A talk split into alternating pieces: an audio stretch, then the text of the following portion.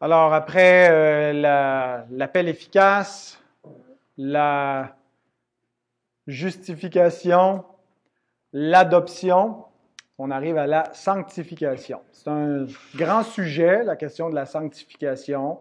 Euh, beaucoup de, choses à dire sur ce sujet-là. Et pourtant, il n'y a que trois paragraphes dans le, chapitre 13 qui touchent à la doctrine de la, sanctification. Euh, alors qu'on a vu des, chapitres avec euh, quoi jusqu'à 10 paragraphes parfois pour des doctrines volumineuses. Mais en le, le, premier va nous parler, celui qu'on va voir ce soir, d'une définition générale de la sanctification. Le paragraphe 2 nous parle du péché rémanent et le paragraphe 3 nous parle du progrès dans la grâce. Alors, on va faire, Dieu voulant, un enseignement par paragraphe. Mais euh, ma, ma compréhension, c'est que la doctrine de la sanctification, elle est présentée, introduite au chapitre 13, mais qu'elle est développée encore euh, des chapitres 14 à 19, même si ce n'est pas euh, appelé la sanctification. Ce sont des aspects de notre sanctification qu'on retrouve et on pourrait euh, donc aborder chacun des, sujets. Si vous regardez dans votre table des matières 14 à 19, vous allez voir comment c'est relié avec la, sanctification. On pourrait appeler la sanctification et la foi qui sauve. chapitre 15, la sanctification et la repentance chapitre 16, la sanctification et les bonnes œuvres. Chapitre 17, la sanctification et la persévérance des saints. Chapitre 18, la sanctification et l'assurance du salut. Et chapitre 19, la sanctification et la loi de Dieu. Alors, même si le mot sanctification n'est pas dans le titre d'aucun de, ces autres chapitres, on voit comment euh, c'est tous des thèmes qui sont reliés à la doctrine de la sanctification. La réforme protestante a amené un apport important à cette doctrine, surtout en distinguant la justification de la sanctification. Dans la période du Moyen Âge, la théologie médiévale n'avait pas une, distinction comme telle. Elle confondait cette terminologie biblique, justification, sanctification, comme étant euh, la même chose, l'idée du salut qu'on obtient, qui consiste à, être sauvé par Dieu, mais aussi à être changé par Dieu. Et puis c'est vraiment avec euh, l'avènement de la réforme protestante où on, distingue clairement qu'être justifié, c'est pas quelque chose qui euh, change notre, euh, notre état. On n'est pas, on, n'est pas, ça change notre statut juridique. Et donc, c'est pas sur la base de ce qu'on fait, des fruits qu'on porte, qu'on obtient notre justification. et avant la réforme, l'Église chrétienne avait pas une doctrine de la justification nette. C'était comme un peu fondu dans l'idée du salut. Et donc, la réforme comprend que c'est pas sur la base de quoi que ce soit qui est fait en nous ou par nous qu'on est justifié, mais que la justification est exclusivement sur la base de ce que Dieu a fait en Christ et que la foi, c'est le moyen par lequel Dieu nous impute la justice du Christ et nous déclare juste. Et donc, euh, une fois justifié, bien, il y a une deuxième grâce que Dieu entreprend dans notre vie, qui est la sanctification. Euh, ce que Calvin appelait le, duplex gratian, c'est-à-dire cette double grâce, qui sont un peu comme les, deux côtés de la médaille du, salut, euh, où d'un côté, on est gratuitement déclaré juste et on obtient donc le salut par la justification, mais vient avec ça une transformation. Alors, la question à laquelle on va tenter de répondre ce soir, quelle est la part de l'homme plutôt, quelle est la part de Dieu et celle de l'homme dans la sanctification? Et je vous donne la réponse courte que j'ai composée avant de lire le paragraphe 1. La sanctification est l'œuvre de Dieu. Cependant, celui-ci l'opère de manière à rendre l'homme actif dans ce processus de transformation. Alors, c'est assez essentiel de comprendre euh, le rôle de Dieu et le rôle de l'homme dans la sanctification. Si on veut avoir une doctrine biblique de la sanctification, mais aussi une pratique saine, euh, parce que euh, on peut euh, être vraiment écrasé sous le poids d'une mauvaise doctrine de, de, la vie chrétienne qu'on devrait mener, parce qu'on ne comprend pas bien ce qu'est la sanctification. Et donc, il y a certains opposants dans le monde protestant, dans, chez les théologiens protestants, qui ont voulu s'opposer à la doctrine du synergisme. L'idée, hein, sun ergo, c'est avec œuvre, et donc l'idée du synergisme, c'est que Dieu et l'homme seraient œuvraient ensemble pour régénérer l'homme. C'était un peu la, c'est la théologie euh, arminienne, catholique, euh, pélage, que le, l'homme, pour pouvoir être régénéré, bien, il doit collaborer avec Dieu euh, par son libre arbitre. Et donc, euh, chez les, protestants et les réformateurs, euh, reflète notre confession de foi, c'est cette compréhension-là, c'est, c'est l'idée plutôt d'un monergisme, pas un synergisme pour le, le salut, mais c'est-à-dire une œuvre qui est faite seulement par Dieu. C'est pas une collaboration entre Dieu et l'homme pour que l'homme puisse être régénéré, mais c'est euh, Dieu qui ressuscite. L'homme est mort, l'homme est passif. L'homme, donc, est au bénéfice d'une intervention de Dieu et il n'est pas donc actif dans le processus de salut. Sauf que certains ont prolongé ou euh, appliqué le monergisme de Dieu dans la conversion à toute la sanctification et ont rendu l'homme complètement passif, comme si finalement il faisait vraiment rien. Puis la sanctification, c'est comme se laisser faire par Dieu, puis c'est surtout être justifié, puis être convaincu que tu es justifié. Euh, et donc, euh, notre sanctification, c'est de se prêcher l'Évangile à chaque jour et de se rappeler qu'on est justifié, mais pas essayer de faire des efforts. Puis ça, c'est d'essayer de plaire à Dieu par nos œuvres, par notre chair. Et donc, euh, et donc, certains répondent à cette, mouvance-là, qu'ils voient comme un passivisme, que l'homme est dans un état totalement passif et que ça ne semble pas correspondre à, ce que l'Écriture enseigne. Et ils finissent des fois par mettre un accent démesuré sur la responsabilité de l'homme, euh, et euh, en oubliant pratiquement la grâce euh, de Dieu, comme si tout dépendait euh, donc de l'homme dans sa sanctification. La solution à ce problème, à cette tension entre l'homme et Dieu, c'est pas de dire on va couper la poire en deux, puis c'est 50-50, Dieu fait la moitié du travail, l'homme fait l'autre moitié, mais c'est plutôt de comprendre comment il y a une coopération entre Dieu et l'homme. Euh, et on va voir donc que c'est pas simplement qu'il y, a la moitié du travail qui est fait par l'un et par l'autre, mais c'est plutôt dans la façon qu'il y a une, coopération entre les deux, donc il y a une solution. Alors lisons le paragraphe 1 qui nous présente euh, de manière assez générale la sanctification et qui nous donne la base pour comprendre la part de Dieu et la part de l'homme. Ceux qui sont unis au Christ, qui sont efficacement appelés et régénérés, ayant un cœur nouveau et un esprit nouveau, créés en eux en vertu de la mort et de la résurrection du Christ, sont en plus réellement et personnellement sanctifiés en vertu de la même puissance par sa parole et son esprit qui habitent en eux. Le règne du péché est détruit et leurs nombreuses passions sont progressivement affaiblies et mortifiées, alors qu'eux-mêmes sont de plus en plus vivifiés et affermis dans toutes les grâces salutaires en vue de la pratique de la vraie sainteté sans laquelle personne ne verra le Seigneur je vous, euh, encourage, si vous avez l'occasion, avant, euh, comme je fais l'étude aux deux semaines de la confession de foi, si vous pouvez les lire d'avance, les paragraphes, et des fois le matin même, dans vos dévotions, si vous les faites le matin, euh, ça peut vous aider déjà en, méditant le, texte. Parce que des fois, lire un gros paragraphe comme ça, on n'arrive pas à le, capter, surtout c'est des mots techniques. Alors, si on le pré-mâché, ça aide. Donc, la confession n'utilise pas euh, une distinction euh, qui, est, importante quand on parle de la, sanctification. Ben, elle l'utilise implicitement, mais pas de manière explicite dans sa terminologie. Ce qu'on appelle la sanctification définitive et la sanctification progressive. Il n'y a pas deux sanctifications, mais c'est de comprendre que quand la Bible nous parle de notre sanctification, parfois, elle aborde sous deux, angles qui sont différents, qui vont ensemble, euh, mais c'est important d'être capable de bien les distinguer pour avoir une doctrine saine de la sanctification. Et donc, souvent, notre concept général, dès qu'on parle de sanctification, ben, on se dit là, c'est la partie euh, où j'ai un, rôle à jouer. Et donc, c'est euh, quoi la sanctification? Ben, c'est le processus graduel de changement par lequel ma pensée, mes affections, ma volonté, mes actions sont rendus plus conformes à Jésus-Christ, à l'image que nous avons, l'image parfaite de, de l'homme selon Dieu en Christ. Et il est vrai que la Bible, donc, parfois emploie euh, le mot sanctification ou le verbe sanctifier dans ce sens-là, euh, d'avoir un changement qui est opéré par Dieu et par nous-mêmes.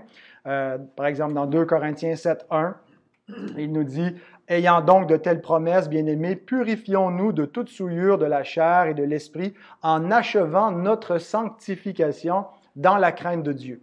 Euh, et d'autres passages, donc, qui nous parlent que, Christ doit être formé en nous dans Galates 4, 19, euh, 1 Thessaloniciens 4, 3, 7 nous dit aussi, prend cette idée de, sanctification. Ce que Dieu veut, c'est votre sanctification. Puis il énumère en quoi ça ressemble. C'est ce que vous, vous absteniez de la débauche et il énumère une longue liste de ce que veut dire être sanctifié. Donc, un processus de purification par lequel on devient plus saint.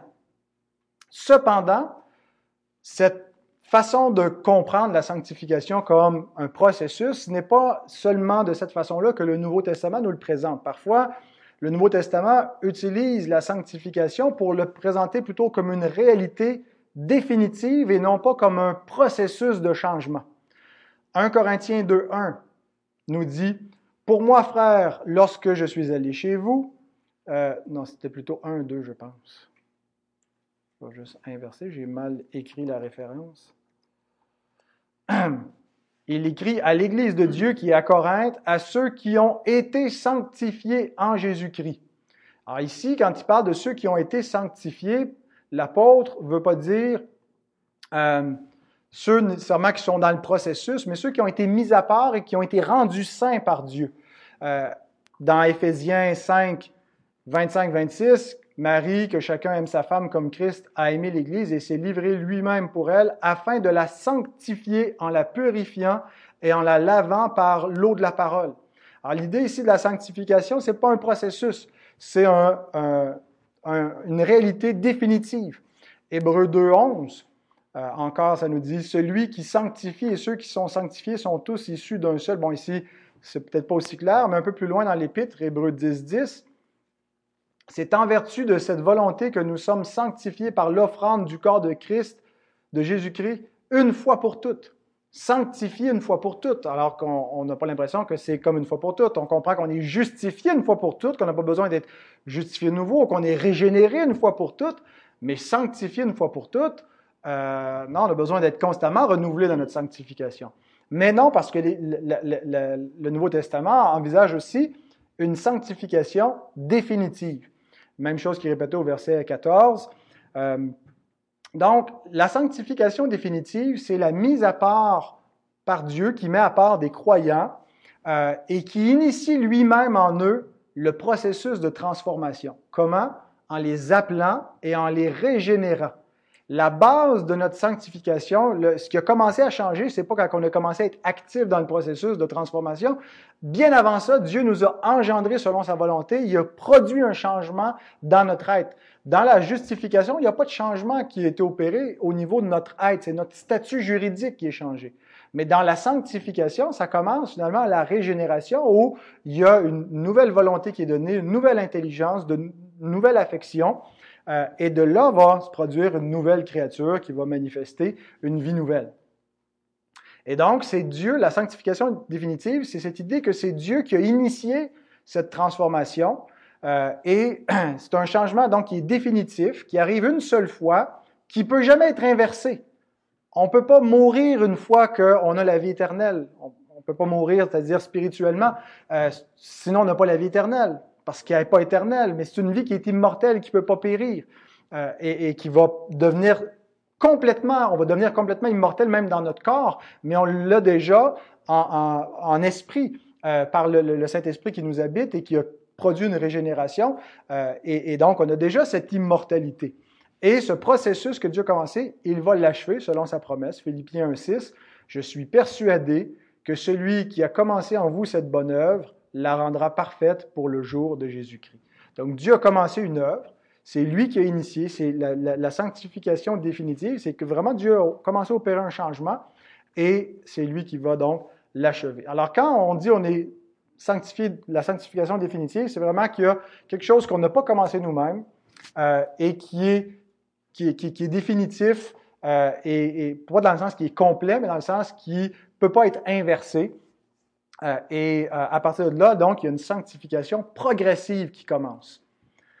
Alors, si la sanctification définitive, c'est exclusivement l'œuvre de Dieu, est-ce qu'il faut dire que la sanctification progressive, à son tour, c'est exclusivement l'œuvre de l'homme? Dieu a starté le processus, puis c'est à nous maintenant de continuer le reste. Eh bien non. Euh, la... Il est vrai que la sanctification définitive, c'est un monergisme. C'est seulement Dieu qui est à l'œuvre. Il n'y a pas euh, une collaboration de l'homme. C'est Dieu qui le produit, qui le cause. Mais dans la sanctification progressive, c'est encore l'œuvre de Dieu. Cependant, rendu à cette étape, Dieu nous rend actifs. Dans la, première phase, euh, on est passif. Dans la deuxième phase, l'homme est actif. Et euh, en fait, ce qui permet qu'il y ait des changements progressifs qui aient lieu en nous, c'est qu'il y a eu un changement définitif à la base.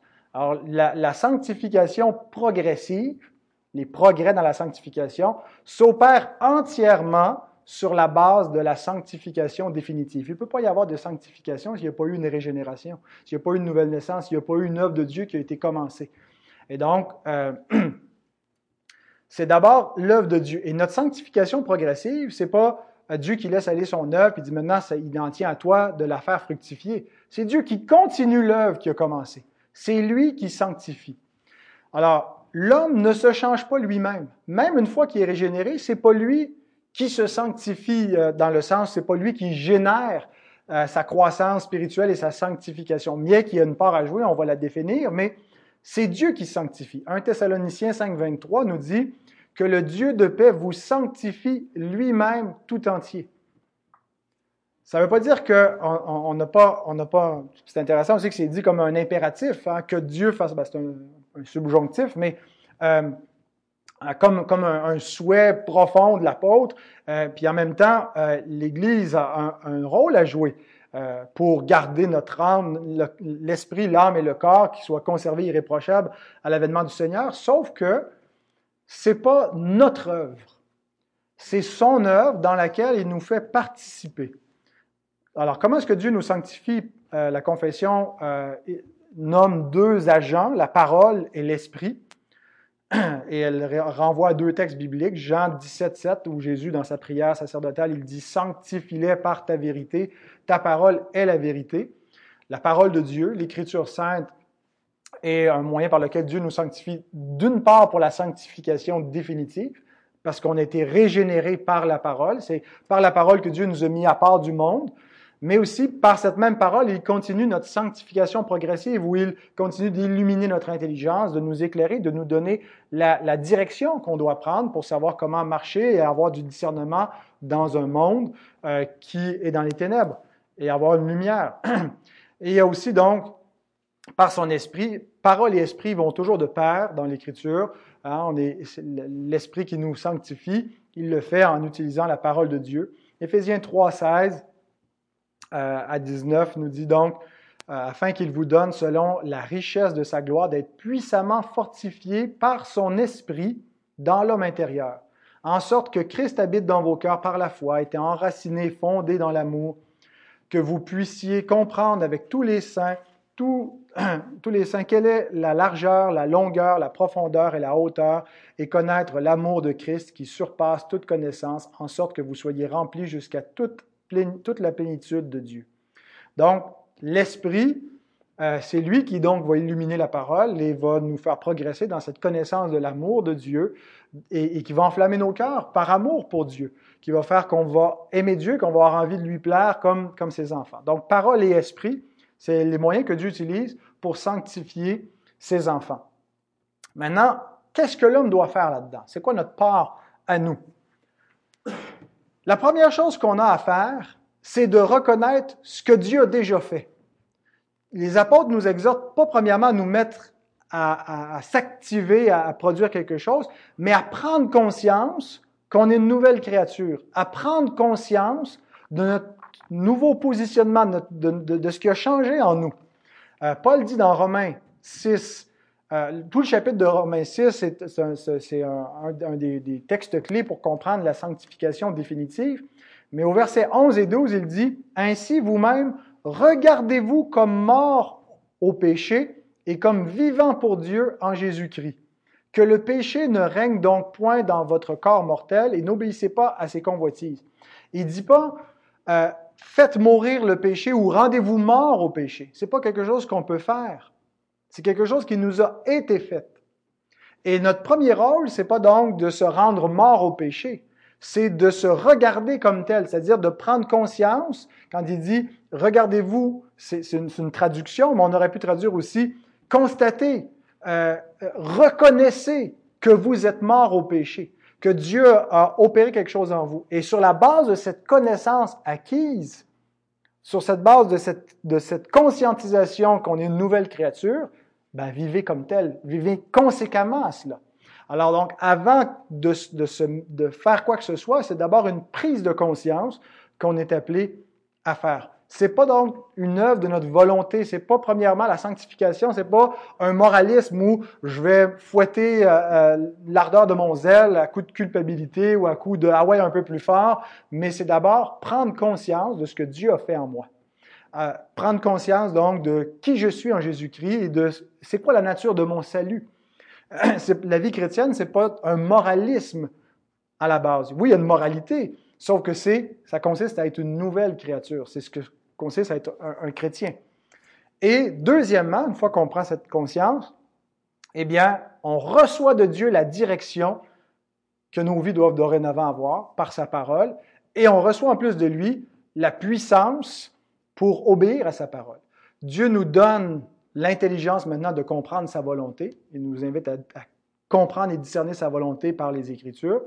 Et et, il ne nous laisse pas juste avec euh, le plan à suivre sans rien nous donner de plus, mais il nous donne aussi une puissance nouvelle qui nous rend capables d'obéir. Et donc, seulement ceux qui ont une intelligence renouvelée et une volonté régénérée peuvent participer comme ça à leur sanctification. C'est exactement ce que Paul nous dit dans Philippiens 2, 12 et 13, texte que vous connaissez certainement.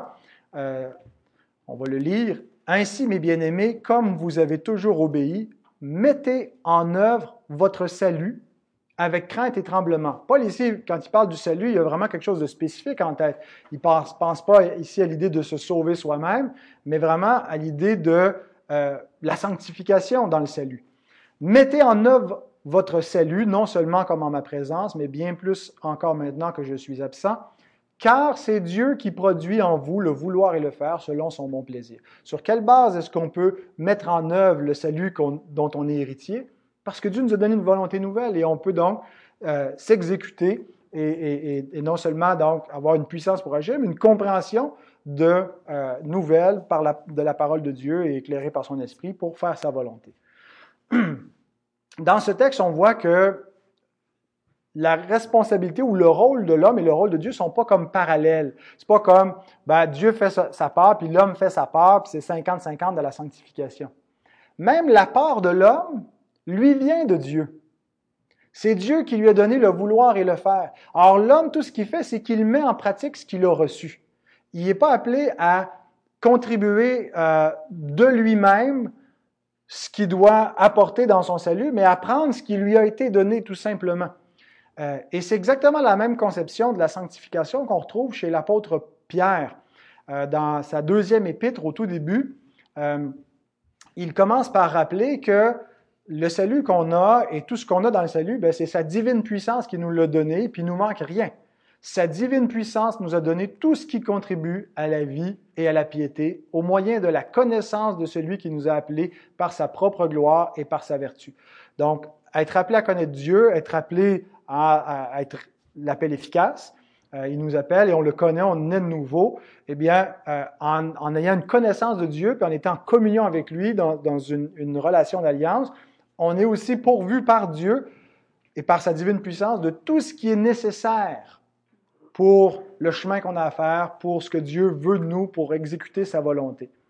Et donc, tout de suite après, euh, deux versets plus loin, il nous dit ce qu'on a à faire. Il nous dit, une fois qu'il nous a rappelé que notre salut repose sur la divine puissance de Dieu, à la fois euh, notre justification, mais toutes les ressources de notre sanctification.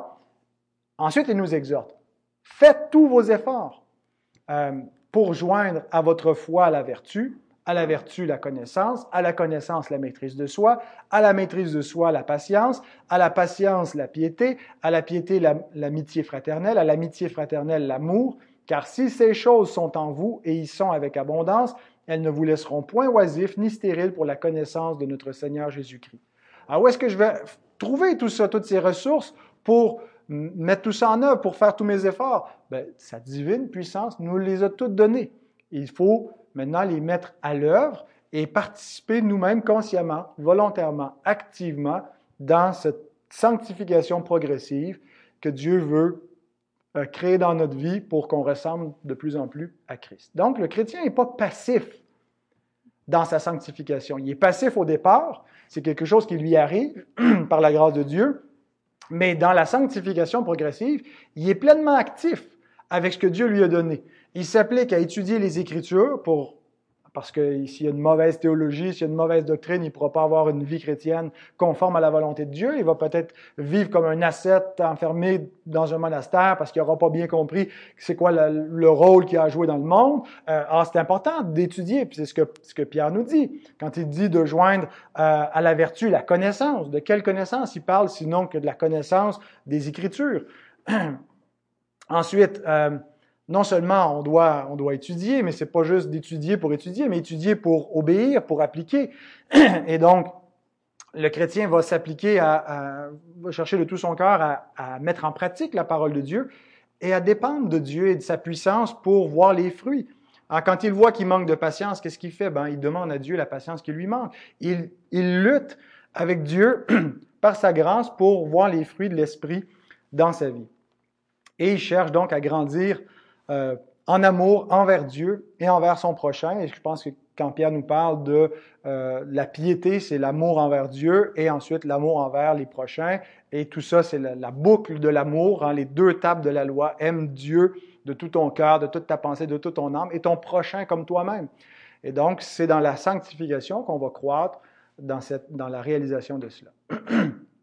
Alors, dans tout cela, le chrétien, quand il s'applique, il réalise que c'est pas par ses propres forces se sanctifie, mais c'est par les moyens de grâce qui lui sont donnés, et ces moyens-là sont des canaux qui amènent la puissance de Dieu dans sa vie euh, et qui le façonnent, qui le transforment. Alors, terminons avec euh, la dernière portion du paragraphe 1 qui nous dit euh, que la sanctification, il y a un angle négatif et un angle positif. L'angle négatif, c'est parce que la sanctification, c'est une mortification la, confession le dit ainsi, le règne du péché est détruit et leurs nombreuses passions sont progressivement affaiblies et mortifiées.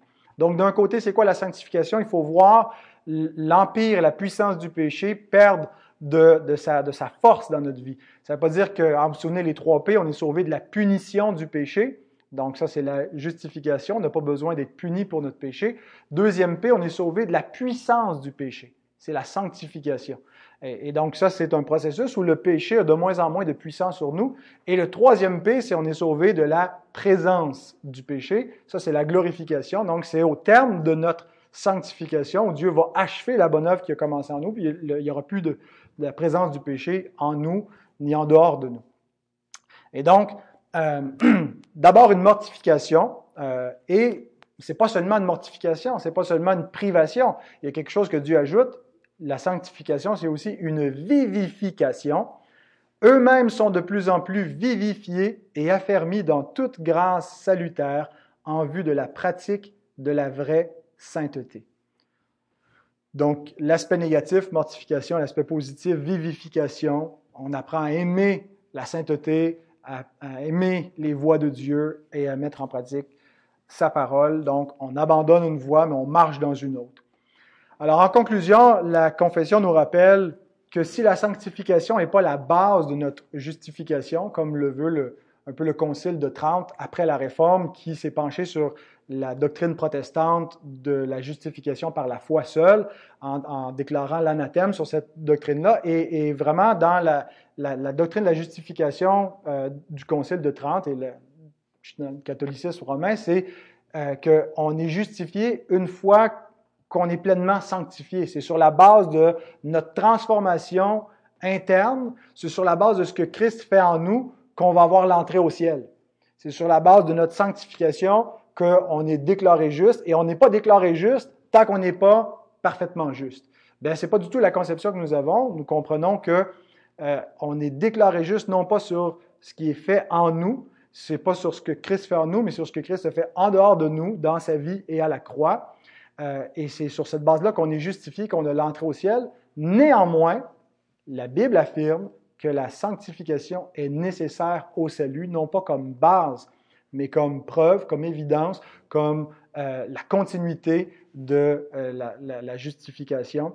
Hébreux 12, 14. Recherchez la paix avec tous et la sanctification, sans laquelle personne ne verra le Seigneur.